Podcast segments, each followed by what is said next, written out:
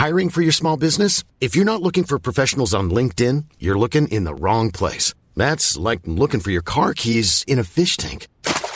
LinkedIn helps you hire professionals you can't find anywhere else, even those who aren't actively searching for a new job but might be open to the perfect role. In a given month, over 70% of LinkedIn users don't even visit other leading job sites. So start looking in the right place. With LinkedIn, you can hire professionals like a professional. Post your free job on linkedin.com slash people today.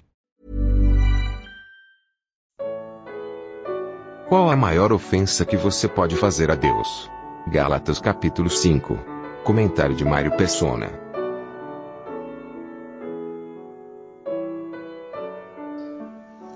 A dificuldade da maioria das pessoas é considerar a salvação um prêmio, uma recompensa. Então, menino bom vai para o céu e menino ruim vai para o inferno. Essa, essa é, isso é o que nós aprendemos desde criança. E, na realidade, a salvação não tem nada a ver com um prêmio, porque não há o que premiar um assassino, um bandido, um, não tem como fazer isso. Nós somos pecadores por natureza. Então a salvação só pode nos ser dada por graça. Só por graça. Porque se existir alguma coisa em mim que, que me dê merecimento de ser salvo, então eu sou meu salvador. Eu sou a pessoa que foi legal, foi bacana, viveu uma vida honesta, trabalhadora, e aí então, chegando no céu, eu apresento todas as minhas virtudes para Deus, e ele fala: Uau, o Mário é um cara bacana, vamos, vamos deixar ele entrar. Jamais. Jamais. Isso, isso, isso é, primeiro, isso é não entender a enormidade do pecado que nós trazemos em nós. Nós somos pecadores não porque nós pecamos, nós somos pecadores porque nós nascemos pecadores, herdamos o pecado de, de, de, Adão, e por termos essa natureza pecaminosa herdada de Adão, nós praticamos pecados. Então nós temos a raiz, que é o pecado, e nós temos os frutos disso, que são os pecados que nós praticamos como consequência do que nós somos. Então a questão da salvação é uma questão judicial.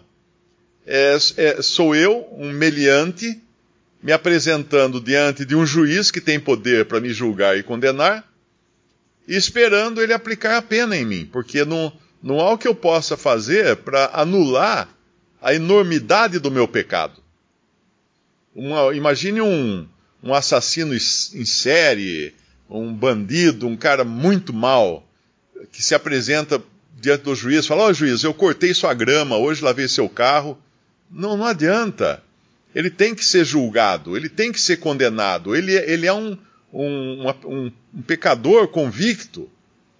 E aí tem que entrar a graça, porque o, o, que, o que Cristo fez foi morrer no nosso lugar, pagar pelos nossos pecados, pelas nossas culpas, e oferecer agora aquilo que nós jamais conseguiríamos de nós mesmos e pensamos que conseguimos porque somos orgulhosos, tem, achamos que temos alguma bondade escondida em nós, mas não temos. Então a, a única maneira de Deus justificar o pecador é pela fé em Cristo Jesus. Com isso ele nos perdoa e nos justifica. É uma obra que tem vários lados, né? Um é o perdão de nossos pecados, porque na cruz ele levou sobre si os pecados de todos os que creem nele. E iriam crer nele também e que creram nele antes dele morrer na cruz.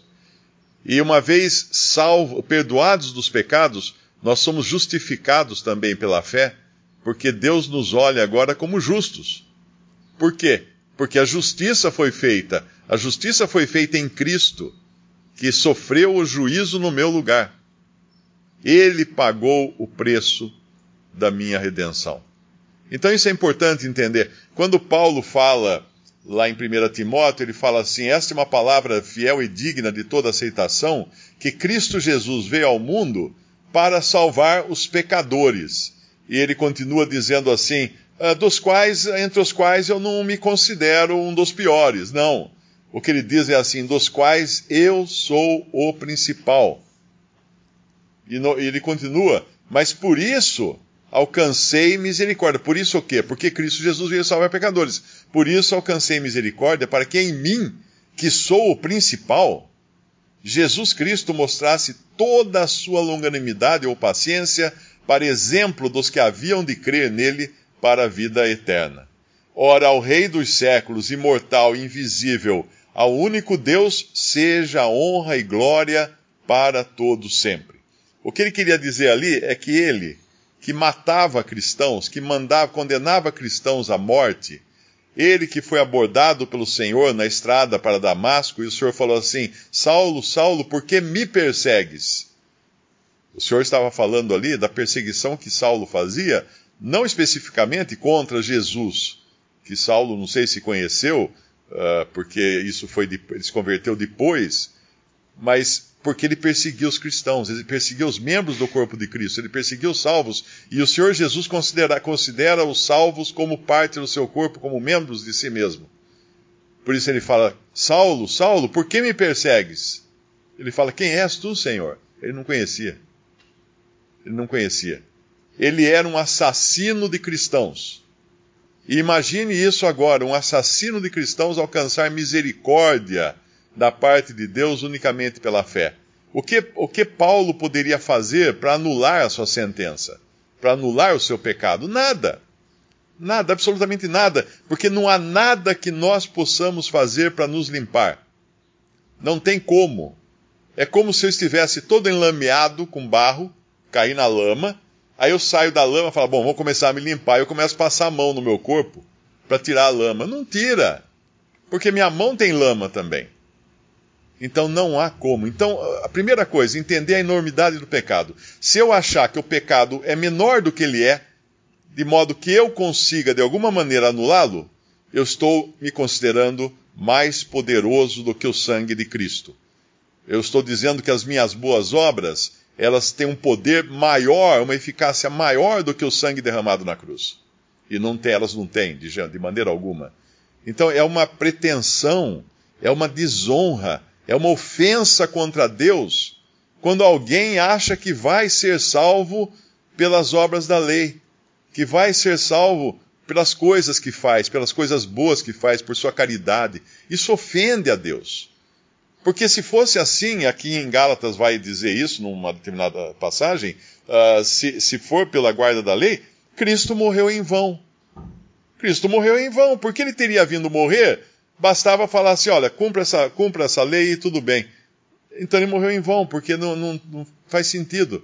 Mas não, a salvação é pela fé em Cristo Jesus. E quando nós vamos nesse nosso capítulo aqui de Gálatas, ele está falando que ele está falando que uh, circuncidar-se aqui era um sinal de que a pessoa estaria voltando às velhas práticas da lei ela estaria cortando a sua carne. Circuncisão era cortar a carne do, do prepúcio do, do homem para mostrar que ele estava se livrando da carne. Era uma figura, é uma coisa simbólica, para mostrar que ele estava se livrando daquela sua natureza carnal. Mas, na verdade, era só um símbolo. Isso não, não resolvia nada. Não é? é isso é como aquele que teve um caso até de um que leu lá no Evangelho que se a pessoa uh, fosse tentada pelos olhos, ele então arranca, devia arrancar seus olhos. O senhor falou de, de, de maneira figurada, e ele foi e cegou-se a si mesmo. Ele cegou-se a si mesmo, achando que isso ia resolver, mas não, porque tudo que ele viu continuava na sua mente, nos seus pensamentos. Em qualquer momento que ele quisesse, ele podia trazer a imagem das coisas que o tentavam, ele podia trazer de volta na sua mente. Não adiantava nada. Então era uma figura que o senhor estava falando, e a, assim era a circuncisão, uma figura também. Então, uma pessoa que, depois de conhecer a verdade, como era o caso dos Gálatas, ele voltasse à prática da lei, isso denotava um desconhecimento, um não entendimento da verdade. Aqui, quando ele fala, inclusive, no versículo 4, separados estais de Cristo vós os que vos justificais pela lei, da graça tendes caído. O que é se justificar pela lei? É chegar diante de Deus e falar assim: não, mas eu, eu sou eu sou bom, eu sou justo, eu, eu pago, eu, eu dou o dízimo, eu faço caridade, eu vou à igreja, eu faço minhas orações, eu, eu não mato, não roubo, não, não adultero, não isso, não aquilo, não aquilo outro. Isso é justificar-se pela lei. Só que lá no, no Novo Testamento nós aprendemos que se alguém transgredisse um ponto da lei, ele seria culpado de transgressão de toda a lei. Porque a lei é uma só. Então, eu posso não matar, mas eu posso cobiçar matar. Eu posso não adulterar, mas eu posso cobiçar a mulher do próximo. E não há limite para cobiça. Porque é um pecado que acontece no pensamento apenas, no desejo interno. Eu posso decidir morar o resto da vida dentro de um cofre para não fazer mal a ninguém. Mas ali dentro minha, minha cobiça vai continuar funcionando. Então não tem como um homem, um ser humano, querer se justificar pela guarda da lei. E quando ele fala aqui, da graça tendes caído, esse versículo aqui é, às vezes uh, causa problema de entendimento, né? Porque alguns perguntam, então quer dizer que eu posso perder minha salvação? Não, não é isso que está falando aqui. Nós temos que entender que quando Paulo escrevia para as igrejas, como aqui as da Galácia, por exemplo, uh, quando, quando também nós encontramos a carta escrita aos Hebreus, e os Hebreus eram judeus que haviam se convertido a Cristo, mas queriam continuar mantendo os velhos rituais da lei, uh, do sacerdócio levita e tudo mais. E quando Paulo faz referência como esta, que da graça tendes caído, isso aqui não é uma pessoa que creu em Cristo. Isso aqui é uma pessoa que nunca conheceu a graça, eh, de fato, né? Ela, ela ouviu falar da graça. Uh, vamos abrir lá em Hebreus capítulo 6, que é um exemplo muito bom disso. Hebreus capítulo 6, versículo 4. Porque é impossível, é impossível que os que já uma vez foram iluminados e provaram o dom celestial e se fizeram participantes do Espírito Santo e provaram a boa palavra de Deus e as virtudes ou poderes do século futuro e recaíram, sejam outra vez renovados para arrependimento, pois assim quanto a eles, de novo crucificam o Filho de Deus e o expõe ao vitupério. O que ele está dizendo aqui? Essa pessoa é um crente que, que recaiu, ou seja, caiu da graça, que abandonou a sua fé e agora ele não tem mais salvação? Não! Em nenhum momento aqui nós vamos ver que essa pessoa creu, ou que a palavra fé apareça em algum lugar aqui. E nós sabemos que nós somos salvos pela graça mediante a fé. Quem é esse do versículo 4 e 5 e 6? É Judas. Ou é um Judas. Uma pessoa que foi iluminado porque esteve na presença de Jesus. E ele é a luz. Provou o dom celestial, provou os benefícios de Cristo. E uma pessoa prova os benefícios de Cristo, mesmo ela não tendo vivido nos dias em que Jesus esteve aqui, como Judas viveu, mas, por exemplo, um cônjuge que é casado, um cônjuge incrédulo, casado com uma pessoa que é crente, esse cônjuge incrédulo é santificado pela companhia ou pela presença da pessoa crente. Esse cônjuge incrédulo, ele é colocado como se fosse uma redoma de proteção, uh, com benefícios que, que Deus está dando ao, à parte crente, ao cônjuge convertido. Então é uma pessoa que está tendo benefícios, e, e, mas não crê realmente. E lá no, no, no, nos evangelhos, muitas pessoas foram iluminadas pela presença de Jesus, provaram o dom celestial, se fizeram participantes do Espírito Santo, provaram a boa palavra de Deus e as virtudes, os poderes do século futuro. Que poderes eram esses do século futuro? O Senhor Jesus multiplicava os pães. As pessoas comiam os pães milagrosamente multiplicados por ele, como ele fará durante o milênio. Quando haverá abundância, não haverá fome em lugar nenhum. O Senhor Jesus multiplicou, uh, transformou água em vinho. As pessoas beberam esse vinho. Um vinho que não acha em nenhuma, nenhuma loja do mundo. O melhor vinho do mundo foi servido há dois mil anos. E muitos convidados daquela, daquela, daquele casamento tomaram desse vinho. Como uma pessoa dessa depois de ter experimentado esses, todos esses benefícios e vantagens da presença de Jesus, poderia ser salva se ela rejeitasse e não cresce em Cristo.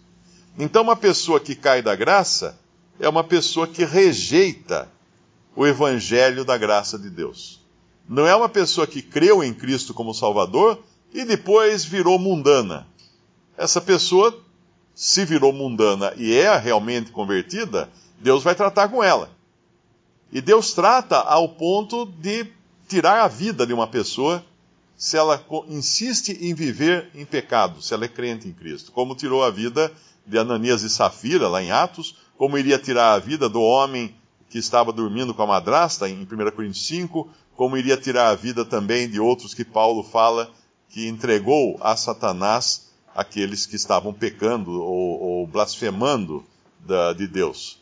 Então, uma pessoa que é persistente no seu pecado, ou ela pode ser disciplinada de maneira uh, difícil, dura pelo Senhor, às vezes no, chegando ao ponto de perder a vida, ou às vezes apenas por meio de uma enfermidade, como fala em 1 Coríntios 11, quando dizia daqueles que não estavam uh, levando a sério a ceia do Senhor, e Paulo fala: Vede quantos entre vós, uh, quantos enfermos há entre vós, e quantos que dormem, ou seja, que já tenham morrido.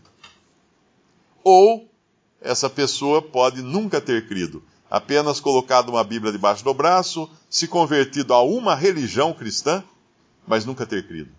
Quando uma pessoa fala para mim, mas se eu, não, se eu não for membro de uma igreja, eu não vou ser salvo.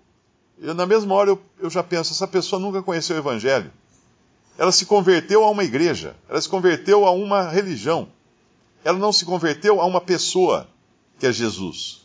E é essa realmente a fé que salva, a fé em Cristo Jesus. Não o seguir mandamentos, não o seguir uma lista de regras da lei e tampouco ser membro de alguma religião.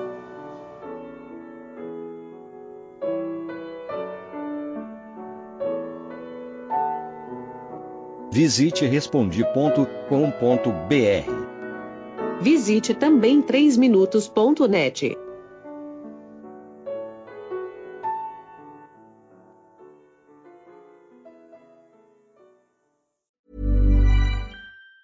Planning for your next trip? Elevate your travel style with Quince. Quince has all the jet-setting essentials you'll want for your next getaway, like European linen premium luggage options, buttery soft Italian leather bags, and so much more. And it's all priced at 50 to 80% less than similar brands. Plus, Quince only works with factories that use safe and ethical manufacturing practices. Pack your bags with high-quality essentials you'll be wearing for vacations to come with Quince. Go to quince.com slash trip for free shipping and 365-day returns.